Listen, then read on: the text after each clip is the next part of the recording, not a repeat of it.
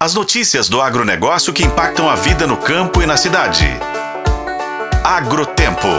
Oferecimento Sistema Faeng. O agro de Minas passa por aqui. A missão de inspeção, a primeira desde 2015, a estabelecimentos brasileiros de carne bovina e de aves pelo Serviço Federal de Vigilância Veterinária e Fitossanitária da Federação da Rússia, concluiu esse mês a inspeção de seis plantas produtoras de carne de aves e cinco de carne bovina.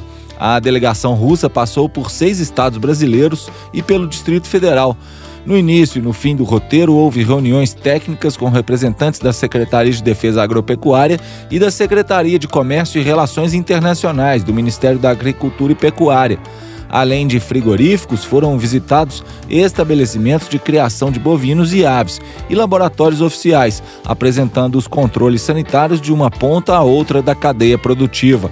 As exportações brasileiras de carne bovina e carne de aves para o mercado russo, que em 2022 somaram 278 milhões de dólares e representaram 15,4% da pauta brasileira, continuaram a crescer esse ano. Entre janeiro e outubro desse ano, o fluxo comercial já alcançou 250 milhões de dólares, atingindo 22,2% do total das exportações brasileiras para a Rússia.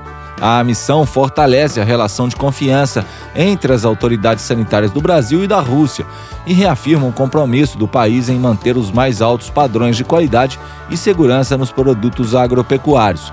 O diálogo contínuo com países importadores é essencial para que o produto do agronegócio brasileiro continue a ganhar espaço no mercado internacional. Eu sou Roberto Meocaren e esse é o Agrotempo que você confere nos tocadores de podcast e no site otempo.com.br. Oferecimento Sistema Faeng. O agro de Minas passa por aqui.